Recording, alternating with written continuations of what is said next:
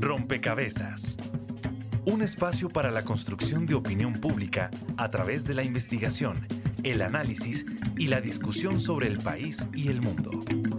Rompecabezas. Muchas voces, otras formas de vernos.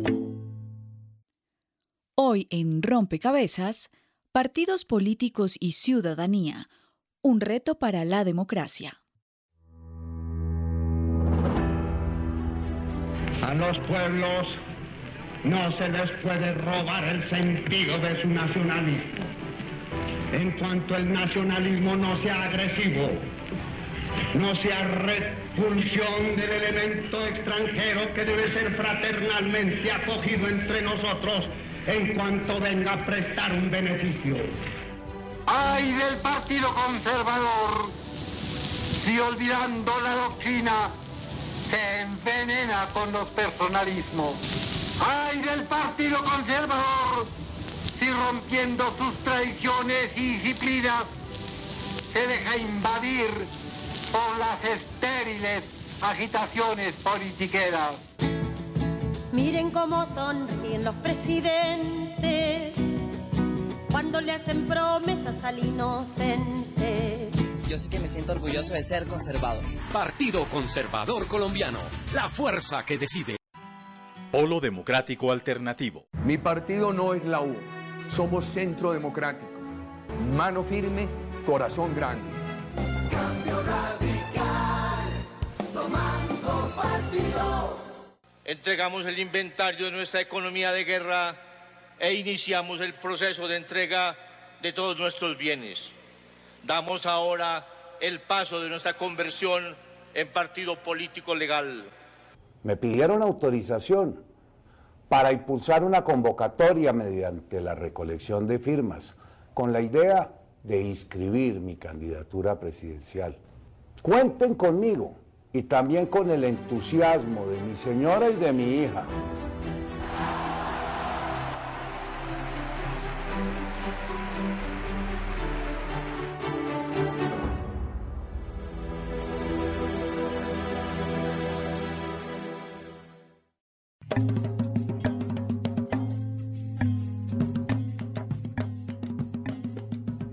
Saludo a todos los oyentes, a todas las personas que se conectan y sintonizan a esta hora. Rompecabezas, muchas voces, otras formas de vernos.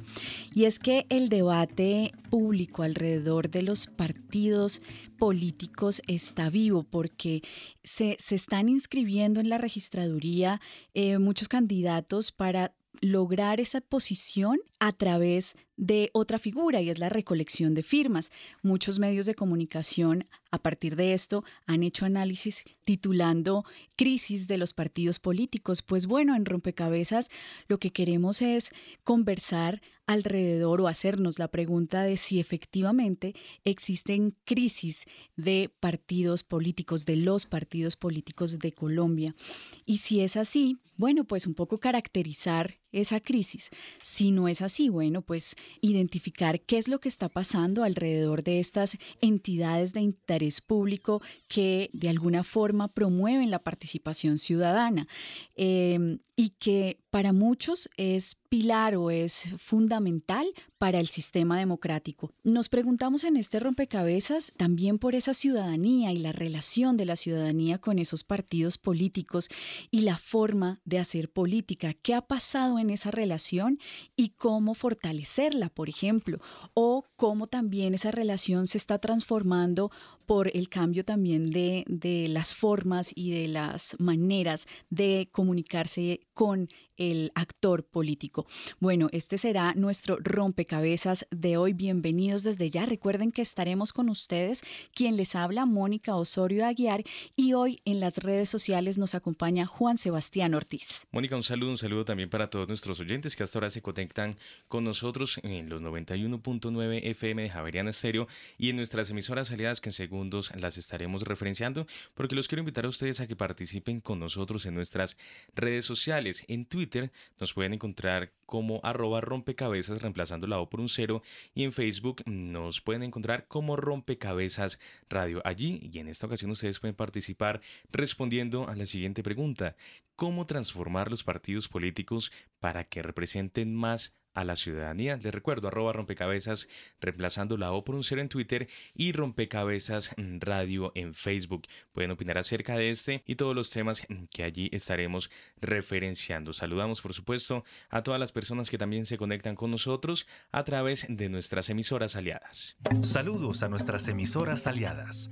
Nos escuchan en Putumayo, Nariño, Valle del Cauca, Caldas, Chocó, Antioquia, Córdoba, Atlántico, Tolima, Los Santanderes y en Bogotá. En todo el país a través de la red de Radio Universitaria de Colombia. En Venezuela por el Instituto Radiofónico Fe y Alegría. En América Latina por la Asociación Latinoamericana de Educación Radiofónica ALER. Y en el mundo entero por javerianaestereo.com y SoundCloud como rompecabezas-programa-radial. Bien, y iniciando entonces este rompecabezas, queremos, antes de, pensar en si estamos o no viviendo una crisis en Colombia alrededor de los partidos políticos, creemos que vale la pena primero entender qué son los partidos políticos, en qué contexto fueron creados y un poco cuál es su misión, su función en la democracia. Y con esa, con esa pregunta, un poco de contexto, quiero darle la bienvenida a quienes nos acompañan en la mesa. Y en principio quisiera que usted, Felipe Botero, que es profesor del Departamento de Ciencia Política de la Universidad de los Andes, nos ayude a nosotros y a los oyentes a, empezar a comprender de qué hablamos cuando referenciamos, digamos, eh, los partidos políticos en Colombia, qué, qué se entienden y cuál es también ese contexto en el que nacen. Primero que todo, quiero darle un saludo muy especial a mis colegas en la mesa, a ti, Mónica, a Juan Sebastián y a todos los oyentes. Los partidos políticos en Colombia son sumamente importantes porque inclusive la creación de los partidos antecede a la formación del Estado propiamente dicha. Los partidos liberal y conservador colombianos se crearon a mediados del siglo XIX y han sobrevivido más de 150 años, lo cual es una anomalía en el contexto latinoamericano y en el contexto de la política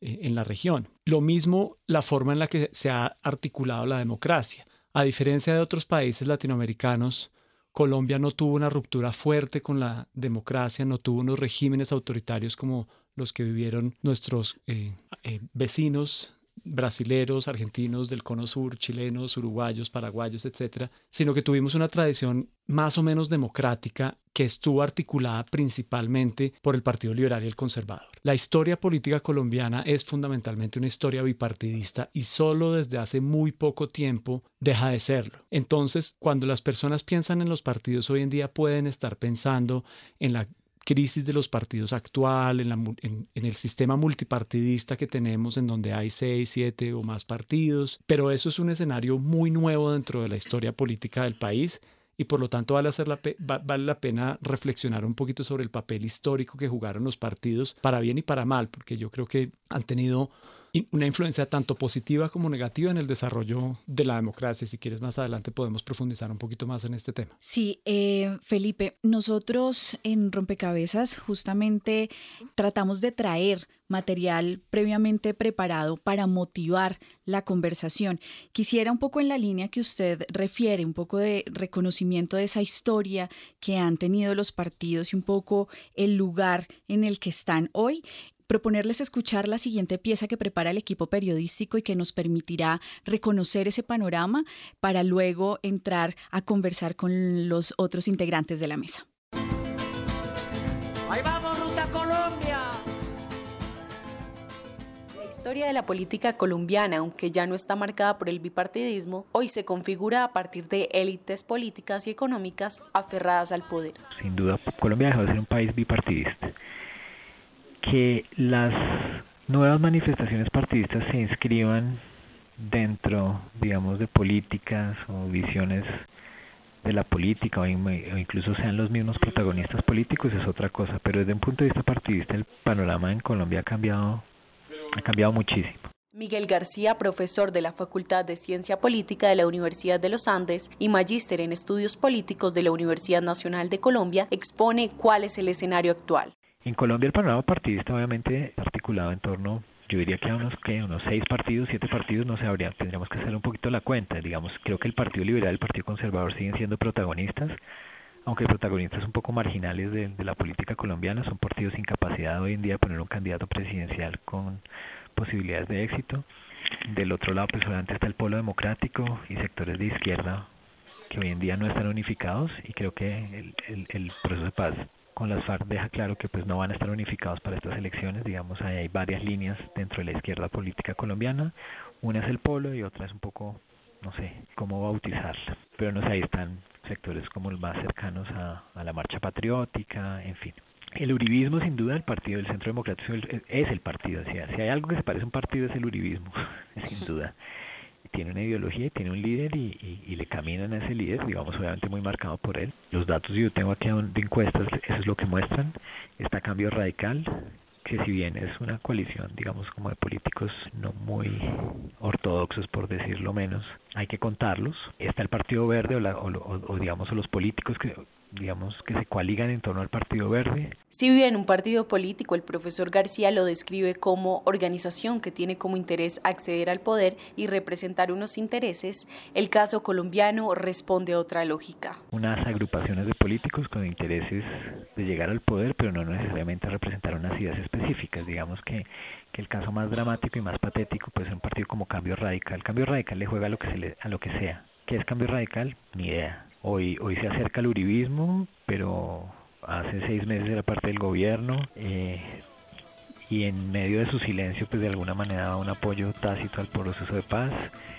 Eh, y hoy si se trata de atacar las FARC, las ataca como, como nuevo partido político. Eh, en fin, digamos que, que, ese es, el, ese es el, ejemplo más, más dramático, digamos, como de cómo están vaciados sus partidos políticos. Los partidos políticos también son apegos que tienen los ciudadanos, ¿no? Son identidades al mismo tiempo. Informó para Rompecabezas María Gabriela Novoa. Llegó a Bogotá, llegó a Bogotá. Ahí escuchábamos a Miguel García. Hace un recuento eh, y nos, nos trae un poco a, a, la coyuntura, al contexto actual. Y en ese recuento que él hace, habla de que hay muchos partidos, digamos, hay un multipartidismo, pero no necesariamente responden a esa lógica de formación de partido, necesariamente. Menciona algunos pocos que tienen esa estructura, que tienen ideología, que de alguna forma tienen esos criterios sobre los que se fundan los partidos tradicionales que ya señalaba Felipe, pero no, pero habla de una ambigüedad un poco en, en lo que hoy conocemos como partidos políticos. Yo quisiera un poco en esta línea presentar a Patricia Muñoz Jeep.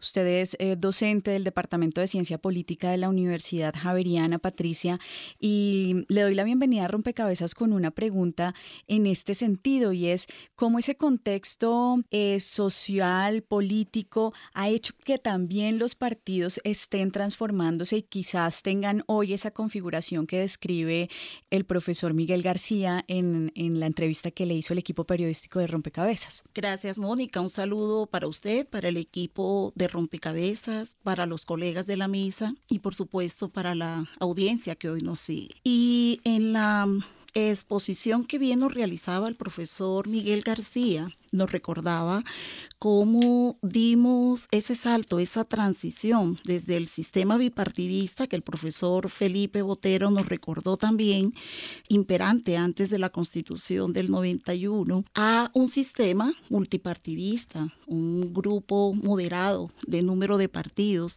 en el espectro del sistema de partidos colombiano. Y usted hace una pregunta interesante, ¿qué tanto nuestros partidos han sabido reconocer y han sabido acoplarse a estos cambios sociales y políticos en el país. Y precisamente esa, eh, esa es la gran falencia de nuestras organizaciones partidistas. Yo creo que la lectura de esta situación social y política, las demandas, las necesidades, los cambios que la sociedad colombiana ha tenido, la exigencia que demanda la sociedad para que nuestros partidos verdaderamente sirvan de enlace entre ciudadanos y gobierno, entre ciudadanos y sistema político, es el que se ha debilitado. Y allí es donde los partidos deben cumplir una función esencial para el funcionamiento del sistema. Los partidos deben precisamente traducir estas necesidades de los ciudadanos, estas aspiraciones cambiantes en los tiempos y cambiantes eh, em, eh, con la evolución de la sociedad, deben traducirlas en propuestas eh, que deben ser tramitadas al interior del sistema. Los partidos deben ser los encargados de postular a candidatos formados democráticamente, seleccionados democráticamente al interior de los mismos.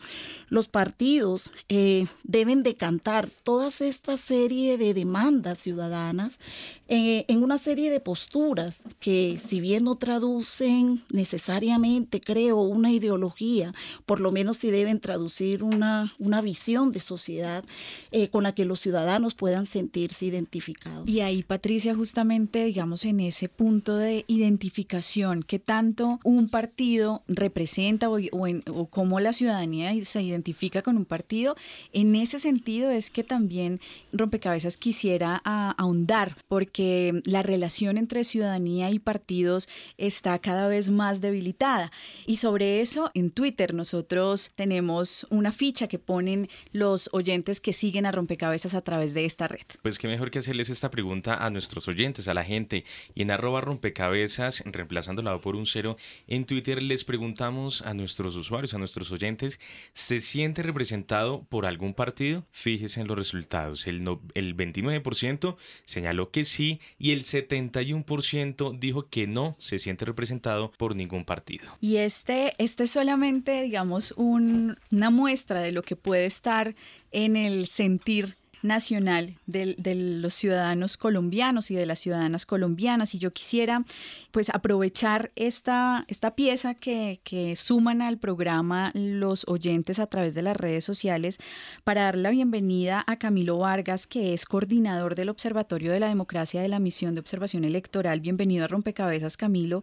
Y quisiera un poco que a la luz de estos resultados, es decir, de un 71% de personas que dicen no sentirse representada con los partidos políticos que están, digamos, hoy vigentes, poco que podamos interpretar estos resultados, pero a la luz de esa relación entre la ciudadanía y los partidos políticos. ¿Qué ha pasado allí y cómo está esa relación en la actualidad? Bienvenido a Rompecabezas. Muchas gracias por la invitación y un saludo también a, mis colegas y, colaboradores activos de la misión de observación electoral. Pues bueno, esos, esos resultados no son, no son gratuitos, son bastante dicientes. Es una distribución del voto o de, la, o de la participación de la opinión muy parecida a la del plebiscito, por ejemplo, donde más o menos el 30% de la población colombiana votó y el, y el otro 70% dijo no votó. Y ese, no, y, ese abstenerse del voto fue algo así como no entiendo muy bien qué es lo que están discutiendo, entonces no me voy a meter.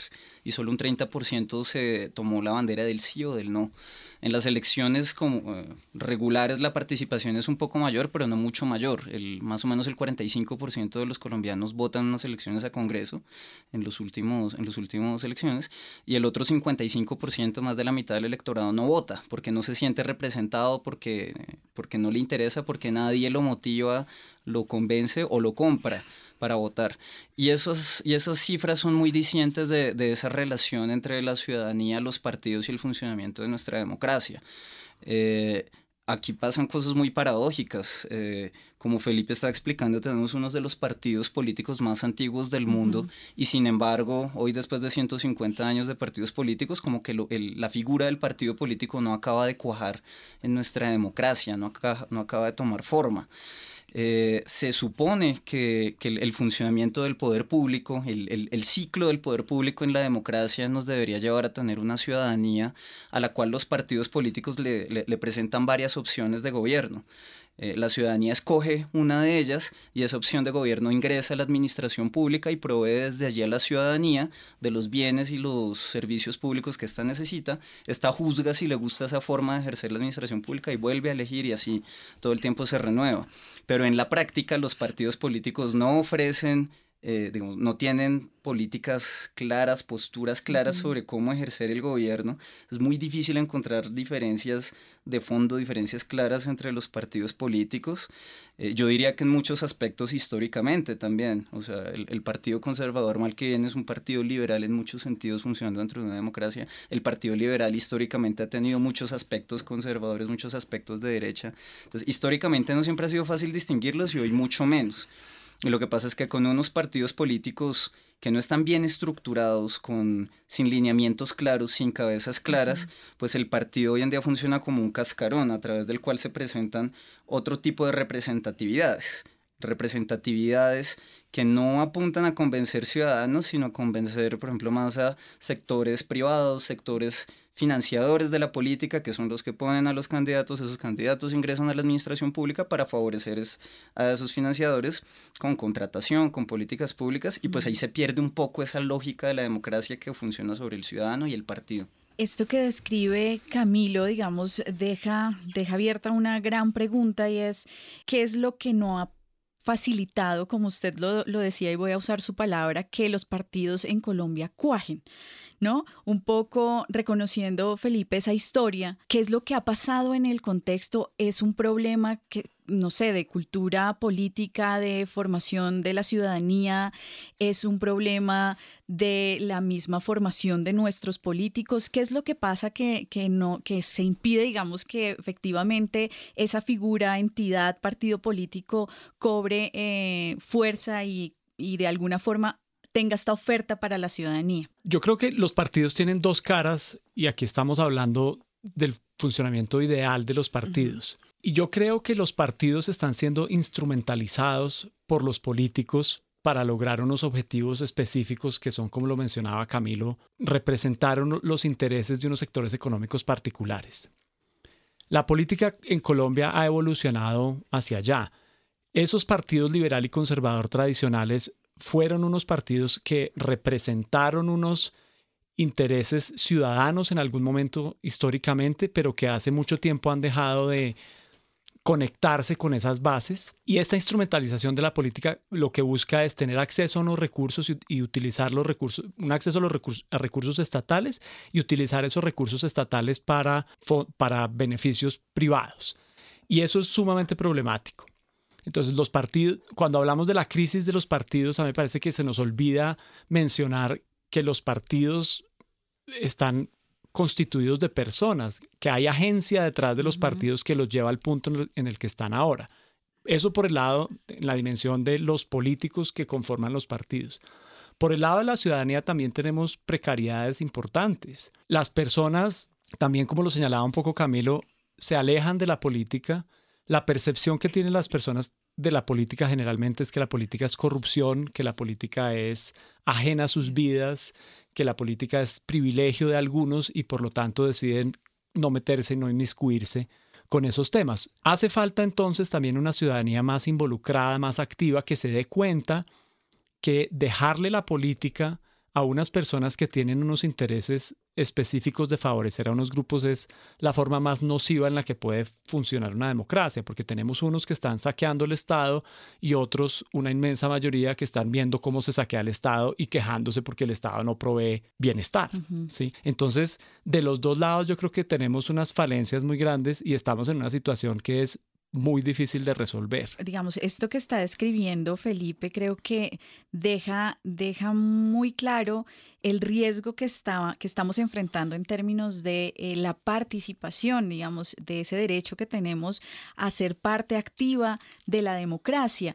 Y ahí cómo superar un poco esta, esta precariedad que ya ha descrito Camilo en ambos sectores, ¿no? Tanto en, nuestra ciudadanía y nuestro nivel, digamos, de comprensión sobre nuestro rol protagónico en la toma de decisiones, pero también en el tomador de decisión que, que busca, eh, digamos, suplir sus intereses personales y no el interés público. Ahí, ¿cómo hacemos para, de alguna forma, dar algunas pistas de cómo empezar a superar esa, mm, esa distancia, esa brecha que tenemos en ese sentido? Sí, ahí es muy importante reconocer, como, como lo dice Felipe, que cuando hablamos de una crisis de los partidos, estamos hablando de una crisis a muchos niveles que trasciende a los partidos.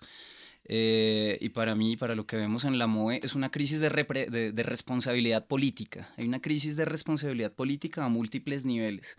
Una crisis de responsabilidad política a nivel de, por ejemplo, la autoridad electoral. Tenemos un sistema con una autoridad electoral, un Consejo Nacional Electoral de nueve magistrados que por su sistema de elección son muy politizados, pero que además, que, no es exactamente el problema, sino que además son administrativamente incapaces de controlar las elecciones. No tienen presupuesto propio, no tienen nómina, no tienen equipos, son nueve abogados desde Bogotá con unos equipos de cinco o seis abogados tratando de controlar la financiación de campañas en todo el país, los candidatos de todo el país. Entonces, el, el diseño institucional no permite que el Estado ser responsable para controlar las campañas. Tenemos un problema, una crisis de responsabilidad política de los partidos. Los partidos hoy en día no tienen incentivos para responsabilizarse por las personas a quienes avalan. Por ejemplo, en la ley está establecido que un partido solo es, solo es castigado cuando uno de sus avalados comete delitos, si esos delitos son, son juzgados y condenados durante el ejercicio del cargo. Eso es, es, un ejemplo que es muy contradictorio. Si un alcalde es elegido por cuatro años, durante cuatro años se roba la plata y lo condenan por allá al octavo año de su elección cuando se comprueba eso, pues el partido ya se lava las manos porque tenían que haberlo condenado en el año uno, dos, tres o cuatro de su mandato y eso es improbable en nuestro sistema judicial. Entonces los partidos políticos tampoco tienen problema en avalar criminales. Hay una crisis de responsabilidad política del sector privado que financia sin, digamos, a oscuras, anónimamente, a muchos, de, a muchos de los candidatos, pone a muchos políticos, se beneficia de las políticas públicas, pero nunca, y es una responsabilidad de, de, nosotros como academia, como medios de comunicación, nunca vamos a ver quién puso, quién financió a esos políticos que cometieron delitos y a pedirles que rindan cuentas, que respondan por, por, por, el dinero del Estado perdido y robado, por las malas decisiones. Y finalmente hay una crisis de responsabilidad política de la ciudadanía. Al final de todo este sistema, la ciudadanía es la que tiene el poder de elegir en la práctica, son los votos los que eligen. Pero muchos ciudadanos son irresponsables, deciden no votar porque no entienden, porque no les importa. Muchísimos más voluntariamente venden sus votos, van a las elecciones ya preparados a que van a votar por el mejor postor. Eh, y pues también hay, hay, hay, una responsabilidad gigantesca que le cabe a los ciudadanos. Bueno, usted nos ha descrito claramente cuáles son esas crisis a las que, a las que estamos eh, eh, expuestos. Patricia, usted está pidiendo la palabra, por favor. sí, Mónica, yo creo que al lado de los procesos de desinstitucionalización que mencionó Felipe y de precariedad en la construcción de ciudadanía, hay otro fenómeno y tiene que ver con la extrema personalización de la política que se ha apoderado del escenario, sobre todo electoral, donde es el candidato y no el colectivo, no el partido, no la organización, el que termina siendo elegido. Y, y eh, por lo tanto, se debilita este proceso de rendición de cuentas, de responsabilidad política que se debe asumir como colectividad, dejando todo en cabeza de un elegido que finalmente no cumple con esta función de responsabilizarse frente eh, a los ciudadanos con relación a las decisiones. Y allí usted preguntaba por los caminos eh, de trabajo. Indudablemente hay unos caminos a corto plazo. Camilo los mencionó que tienen que ver con el fortalecimiento de la organización electoral, pero yo creo que debemos emprender de manera rápida eh, un camino a mediano y largo plazo de fortalecimiento de la ciudadanía.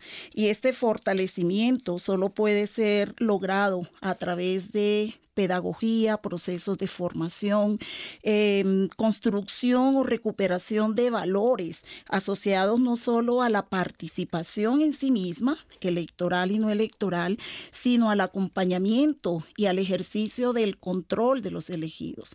Los ciudadanos deben entender que su papel no se limita solo a elegir. Eh, que de hecho no lo cumple porque hay altos niveles de abstención, sino que el papel de la ciudadanía debe ser el de acompañar, el de aportar, el de controlar, el de vigilar y el de enriquecer el ejercicio de gobierno.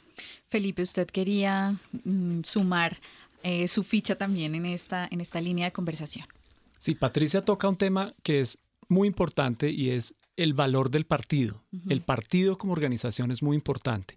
Nosotros creemos en Colombia que los partidos son, son muy malos, que, los, que no, nada bueno puede salir de los partidos, pero eso tiene que ver con la forma en la que funcionan los partidos en Colombia.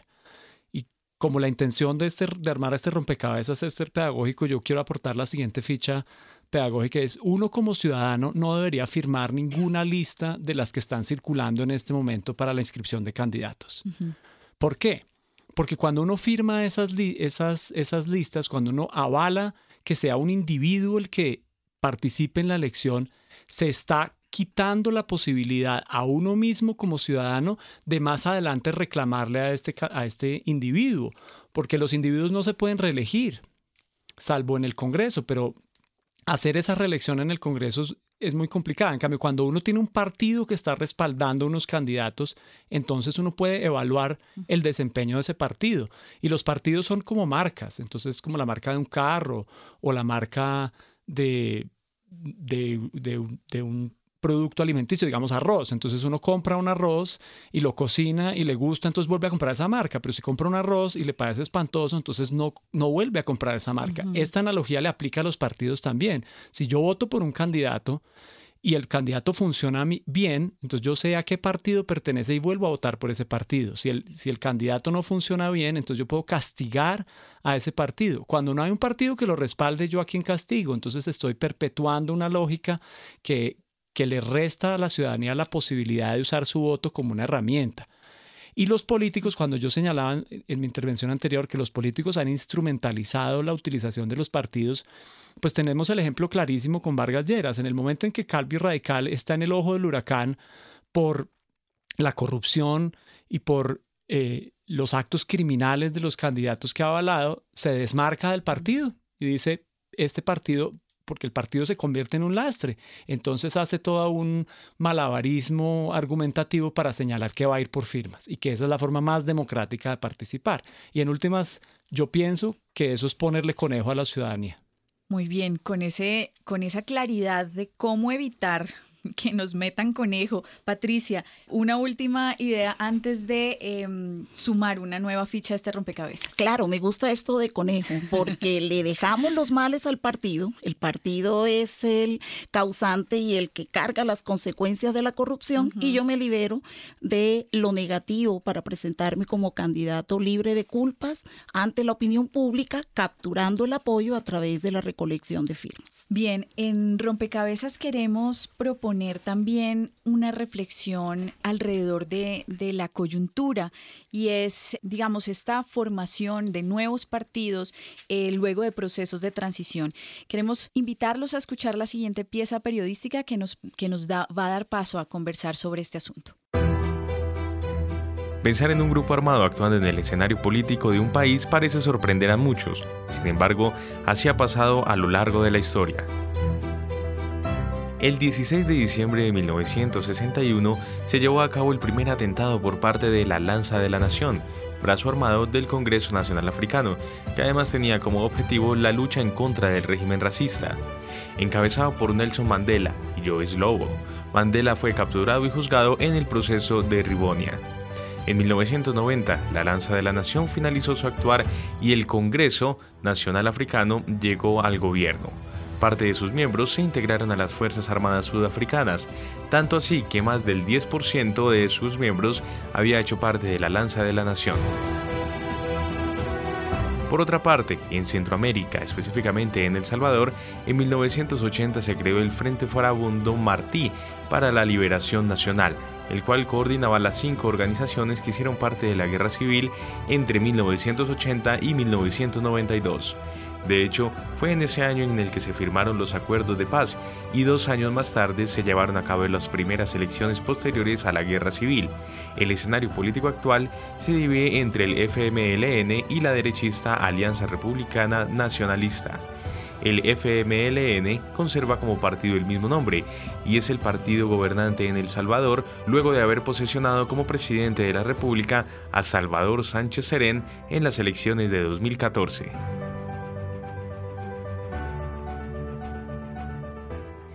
Hace más de 200 años prevalecía en Nepal la monarquía y su abolición fue la principal bandera del Partido Comunista Unificado de Nepal.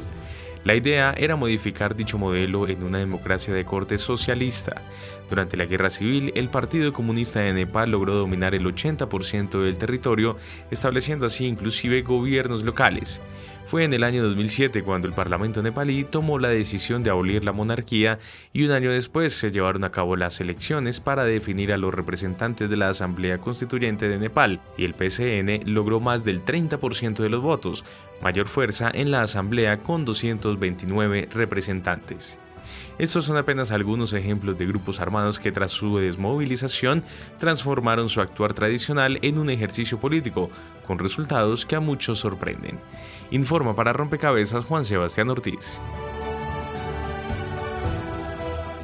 Bien, luego de este reconocimiento de partidos que han sido creados luego de procesos de negociación en, en, otros países del mundo, pues nos permitimos en este rompecabezas también conversar sobre eh, las eh, condiciones en las que se están formando, en las que se han formado partidos luego de procesos de negociación con eh, armados que estaban en la ilegalidad, hicieron todo un proceso y pasaron, hicieron el tránsito a convertirse en una fuerza política.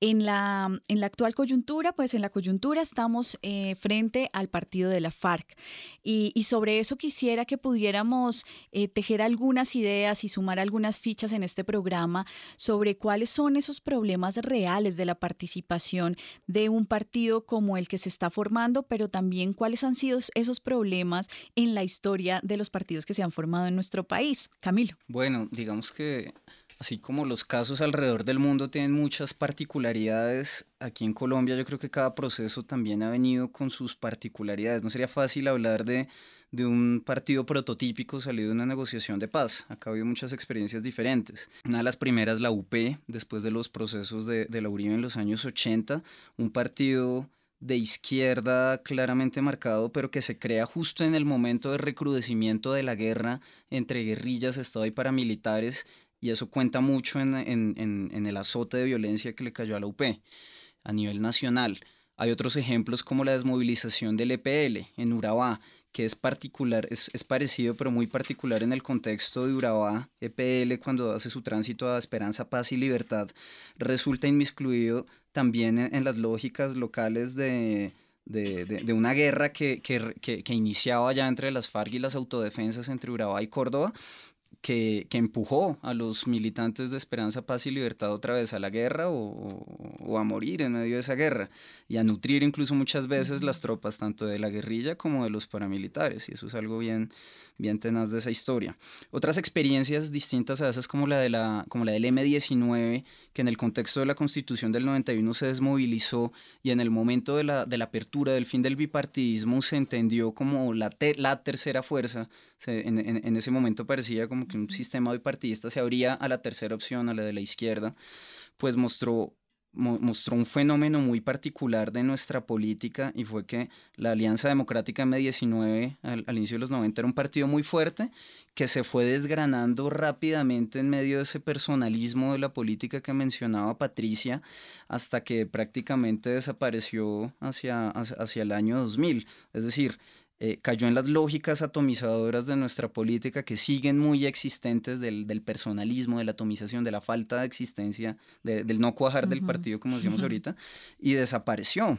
Eh, otra, incluso el, un ejemplo dramático de eso es la corriente de renovación socialista, una facción del ELN que se desmovilizó en los 90, que en el 94 le dieron dos curules en un sistema parecido al que hacemos hoy con las FARC, y siendo tan solo dos congresistas no fueron capaces de mantenerse como bancada durante un cuatrenio, se pelearon y se separaron y el partido desapareció. Entonces tanto, tanto con las amenazas de la violencia por un lado y dependiendo mucho del contexto, como con la amenaza de la, de la atomización, de que, no, de que no se fortalezcan esos procesos políticos, eh, una experiencia como la, la de las Fargo pues se enfrenta a unos desafíos que son bien grandes. Y ahí, ¿cuál es el juego también de la ciudadanía en ese, digamos, en ese ejercicio, un poco para evitar que, que esto que usted ha descrito eh, vuelva a ocurrir y que efectivamente sí haya una oportunidad de juego político por parte de este partido o de otros partidos que se formen luego de procesos de negociación? Felipe, usted iba a decir algo, pero si sí puede también aportar a la, sí. a la pregunta, por sí, favor. Lo que iba a decir también tiene que ver con el papel de la ciudadanía. Yo creo que hay dos retos o dos categorías de retos principales que enfrenta el partido de las FARC. El primero es el reto fuera del sistema y es la amenaza de las que llamábamos en los 80 las fuerzas oscuras, que es una amenaza que está latente hoy en día de el exterminio de estas de los militantes de ese partido. Yo hoy ya vi en redes sociales una amenaza de un grupo eh, paramilitar señalando que si no se renuncian a sus aspiraciones políticas van a matar a los miembros de la UP. Nada que decir, obviamente las FARC seguirían esa lista. Entonces, ese es el primer reto. El primer reto es garantizarle tanto a los militantes como a los simpatizantes de ese partido su derecho, sus derechos ciudadanos de elegirse y hacerse elegir y votar por, una, por esa opción. El otro, grande el otro grupo muy grande de retos tiene que ver justamente con la construcción del proyecto político y ahí es donde juega un papel importante la ciudadanía. Si el partido de las FARC emula el comportamiento de los partidos que tenemos actualmente en el país, mm, no van a llegar muy lejos. Yo pienso que no van a llegar muy lejos porque si van a competir en términos clientelistas con el clientelismo, los partidos tradicionales les llevan décadas de ventaja en cómo funciona ese negocio y entonces por ese lado se va a acabar.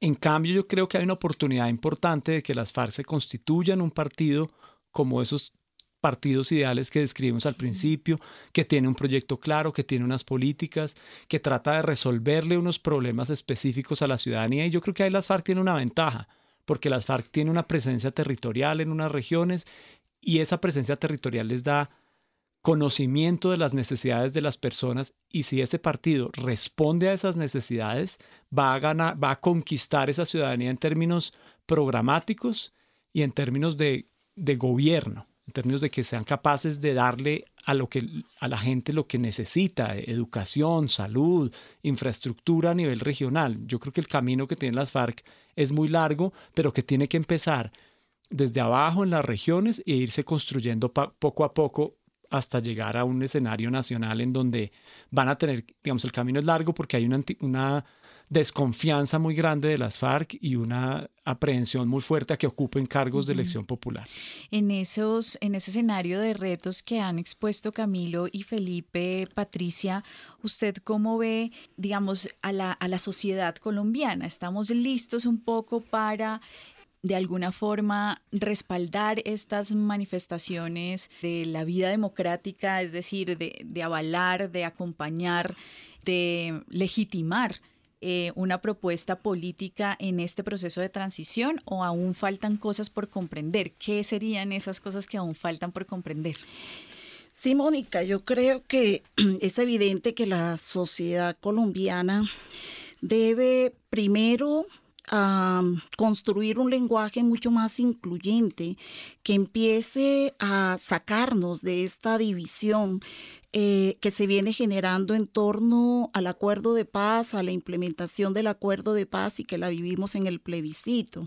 Eh, para todos es sabido eh, esta división, este a favor y en contra que se generó el año anterior alrededor del tema de la refrendación del acuerdo de paz y que reflejaba la posición de la sociedad colombiana frente a la inclusión de estos grupos en la eh, en la sociedad colombiana y en el ejercicio de la política. Yo creo que un primer paso que debemos dar es construir desde la pedagogía el sentir que em, hemos abandonado, se ha hecho que un grupo armado abandone las armas y que tome la participación política como un camino para defender sus ideas. Y esta participación política necesariamente implica entender que pueden participar como organización, como partido. La sociedad colombiana debe entonces ah, entender primero que la participación política va a implicar eh, el hecho de presentar candidatos en el proceso electoral, el hecho de organizarse como partido, el hecho de entender que va a haber unas propuestas y que va a haber unos postulados eh, que debemos eh, escuchar con respeto y que debemos aceptar. y desde Em, el Estado, garantizar que el ejercicio de esta actividad política esté rodeada de garantías, que los líderes sociales que decidan hacer política gocen de los espacios, eh, las oportunidades y las garantías necesarias para poder ejercer la política, que hay un proceso de aprendizaje que va a implicar para el naciente partido de las FARC unos espacios ante medios masivos de comunicación, unos recursos de financiación, unas curules transitorias por unos periodos determinados y que la sociedad civil al tiempo va a poder participar en la disputa de unas curules en unas llamadas circunscripciones especiales de paz. Todo esto que viene como parte del acuerdo y que tiene que ver con la inserción a la vida política electoral eh, de los desmovilizados de la FARC, eh, indudablemente hay que conocerlo, hay que entenderlo y hay que aportar en un proceso que yo diría debe estar marcado por unas reglas claras de inclusión al sistema. Bien, con esta claridad vamos a dar un paso adelante en este rompecabezas porque es tiempo de las redes sociales. La ficha virtual. Un espacio donde los oyentes aportan a la discusión en rompecabezas.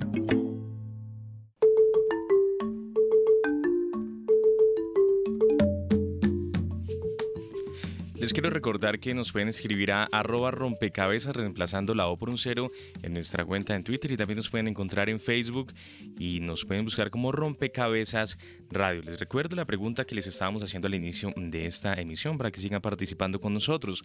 ¿Cómo transformar los partidos políticos para que representen más a la ciudadanía? También teniendo en cuenta lo que se ha conversado y los resultados del poll que de la encuesta que hicimos en Twitter ya tenemos algunas opiniones en nuestras redes sociales. María Paz señala que se vea en los cargos de gobierno y en los partidos políticos indígenas, comunidades afro, movimientos sociales y estudiantiles porque Colombia es muy diversa para que siempre sean los mismos en el poder. Eh, Natalie Junca Acuña señala lo siguiente, para que un partido político represente a la gente debe ser un partido que esté integrado por personas de diferentes lugares, grupos sociales, maneras de pensar, un grupo diverso en el que se represente que, eh, que desde perspectivas distintas se pueden lograr propuestas contextualizadas y pertinentes de acuerdo a lo que la ciudadanía quiere y necesita. Además, los espacios de participación y encuentro deben ser los que guíen el quehacer del partido representantes cercanos. Ya vamos a regresar con más opiniones en nuestras redes sociales porque vamos a escuchar qué fue lo que dijo la gente cuando nuestro equipo periodístico les hizo esta misma pregunta. El equipo de Rompecabezas salió a las calles de Medellín y preguntó a la ciudadanía cómo se podrían transformar los partidos políticos para que representen a la ciudadanía? Eh, tú sabes que la realidad hoy en día que estamos viviendo todos los ciudadanos es eh, como la deshonestidad de los políticos. Entonces yo creo que lo primero que debemos cambiar es la mentalidad, la mentalidad en que realmente las personas que nos van a representar en el gobierno vayan con buenos principios, con buenos valores para que estos casos que vivimos día a día de corrupción no se vean. Pensarse como en una campaña o en una representación del mismo partido, sino del pueblo en sí. O sea, de pronto cae mucho en el juego de, jugar como por un postor, como ah, yo soy representante de tal partido de tal persona, me guío por esto, pero no se preocupan casi como por el proyecto de su gobierno. Creo que los partidos políticos para representar bien a la ciudadanía deberían tener un mayor contacto con esta, como que eliminar la barrera de, élite-pueblo que, que, pues yo creo que existe, que considero que existe. Lo que pasa es que para mí en este país ningún partido político representa a la ciudadanía. O sea, la corrupción que hay en el país es tal que todos los políticos y partidos políticos como tal eh, buscan es más un enriquecimiento particular y no el general pues que debería ser luego pertinente.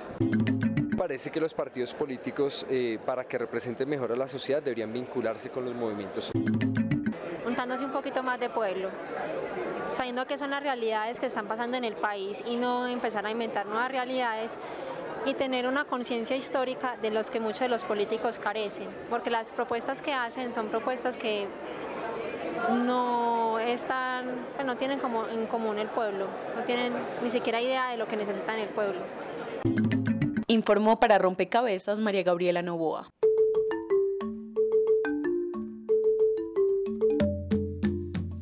Cómo transformar los partidos políticos para que representen más a la ciudadanía. Siguen opinando nuestros oyentes en nuestras redes sociales. Santiago Linares dice, para que un partido represente a la gente, la gente debe estar interesada y conocer cómo funcionan verdaderamente las instituciones representativas.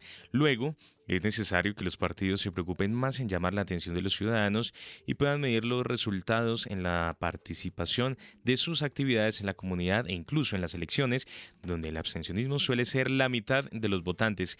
Y finalizamos estas redes sociales con Juan Pablo Linares.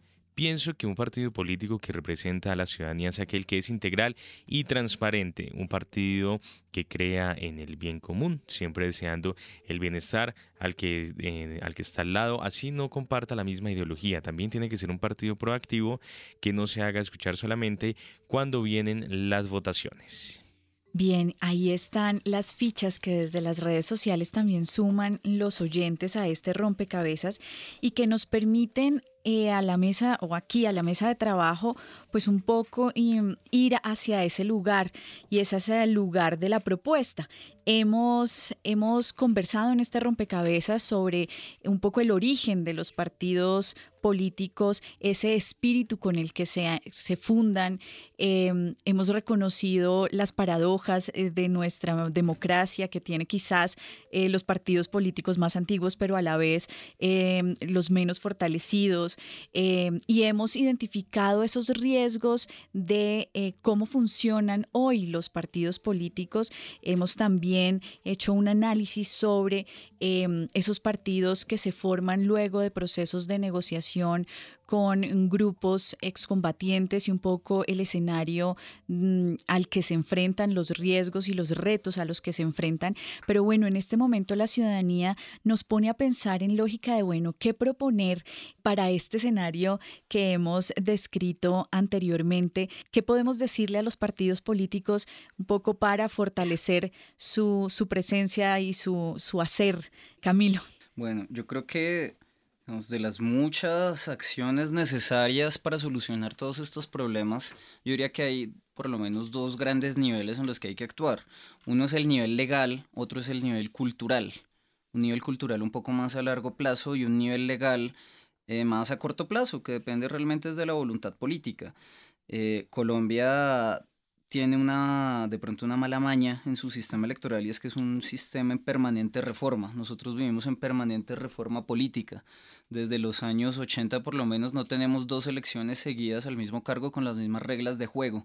Siempre se cambia algo. Entonces, eso puede ser malo, pero pero, pero lo digo como una salvedad antes de decir, también es claro que hay cosas que hay que reformar, digamos, hay, hay elementos de reforma que, que pueden ser buenos. Por ejemplo, por ejemplo, lo que ya mencionaba el Consejo Nacional Electoral. Este, este año es de la misión electoral especial en la que también estaba Felipe y estaba la MOE.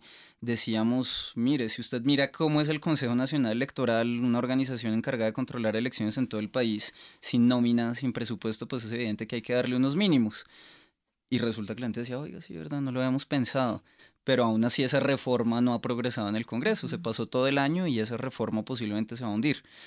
Entonces ahí falta un poco de voluntad política para pasar ciertas reformas, reformas como cerrar las listas de candidatos. Una de las mayores razones para que haya tanta personalismo, tanto personalismo en la política y tanto descontrol de la financiación privada es que hoy en día los candidatos hacen política, a pesar de que estén dentro de un mismo partido, unos contra otros, se canibalizan entre ellos y además hacen política con dinero que no se sabe de dónde viene.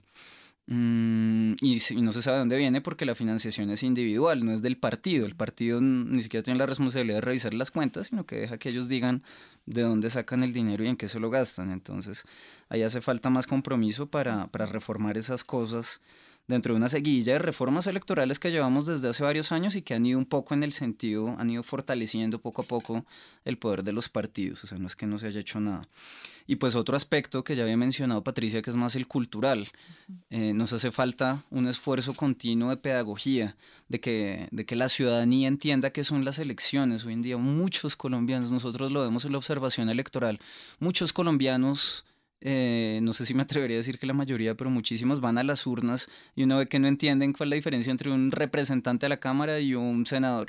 Voy a votar por la Asamblea de Diputados, ¿qué es eso? Una, un ediles a la Junta Administradora Local, ¿qué carajos es eso?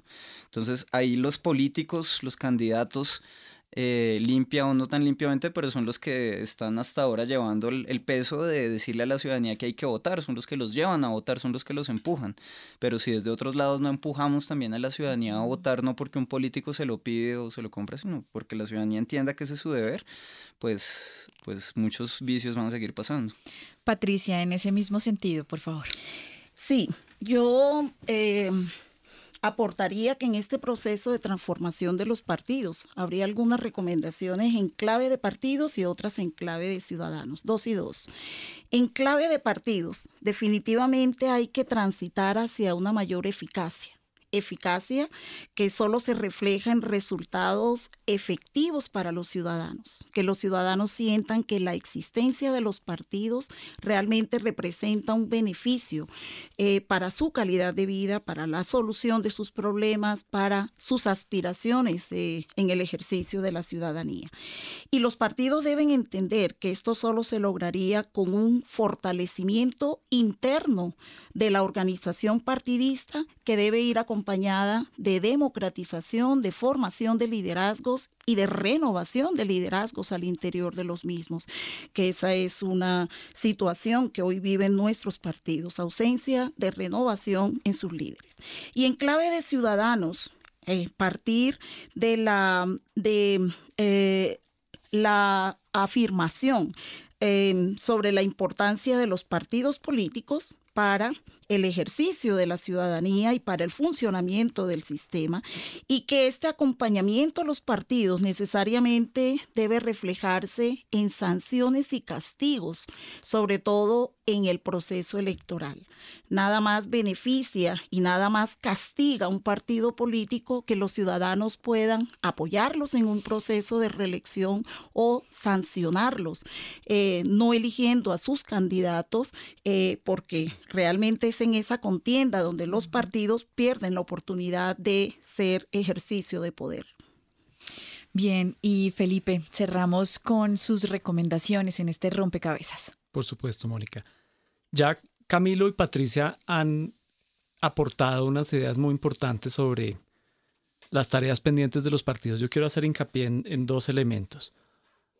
Por un lado, yo creo que es muy importante en Colombia hacer unas campañas muy fuertes de movilización de votantes. Para nosotros es natural que la abstención electoral sea del 55%. Eso es un problema, es un problema que permitamos que la democracia funcione de esa forma, que tan pocas personas se interesen por participar y por elegir a sus gobernantes, y yo creo que esto abre la puerta a una cantidad de problemas que tenemos. Entonces, unas campañas de movilización, de explicarle a la gente qué es el voto, cómo funciona la democracia y, y por qué es tan poderosa esa herramienta, puede contribuir a que los ciudadanos se interesen un poco más por la política y contribuyan a elegir de manera más consciente a sus representantes. De manera análoga, en el caso de los partidos, hay que enfatizar en la relación de responsabilidad que le deben los partidos a los ciudadanos. Aquí tenemos que entender que los partidos trabajan para los ciudadanos y no al revés. La relación, el, que, es, el que está la persona más importante en esa relación no es el político, es el ciudadano. Y los partidos tienen que entender que su papel fundamental es representar a la ciudadanía y desde su posición de poder construir una, una sociedad mejor. Eso también parece que se ha olvidado y nos parece natural que así sea y eso es un problema que los partidos tienen que asumir y tienen que tratar de ejercer un poquito más responsablemente su papel de representación. Camilo, una ideita adicional porque cerramos este rompecabezas. Una idea breve de resumen de todo eso. Yo diría que el gran llamado a la ciudadanía es participar. Participar porque es que los partidos políticos no son buenos o malos por su logo, por sus colores o por su nombre. Son buenos o malos por la gente que los compone.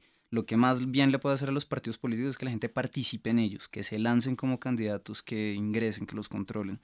Bien, y con esta invitación a participar y con ese listado de recomendaciones que ustedes nos han permitido dejar al cierre de este rompecabezas, cerramos este programa. Felipe Botero, muchísimas gracias, profesor del Departamento de Ciencia Política de la Universidad de los Andes. Patricia Muñoz G, docente del Departamento de Ciencia Política de la Universidad Javeriana. Y Camilo Vargas, coordinador del Observatorio de la Democracia de la Misión de Observación Electoral. Muchas gracias a ustedes por ayudarnos a construir este rompecabezas y por supuesto a quienes participaron a través de las redes sociales, a ustedes los oyentes que seguramente seguirán este, este programa y este rompecabezas en sus casas. Muchas gracias por acompañarnos. Recuerden que estuvieron con ustedes quien les habla, Mónica Osorio Aguiar, hoy en las redes sociales Juan Sebastián Ortiz. Nos escuchamos en una próxima emisión. Cerramos, muchas gracias. Rompecabezas. Una producción del CINEP, Programa por la Paz la Pontificia Universidad Javeriana y la emisora Javeriana Estéreo 91.9 FM. Rompecabezas, muchas voces, otras formas de vernos. Los paisajes sonoros de Rompecabezas cuentan con audios tomados de distintas fuentes. Para conocer el origen del material, diríjase a www.cinep.org.co.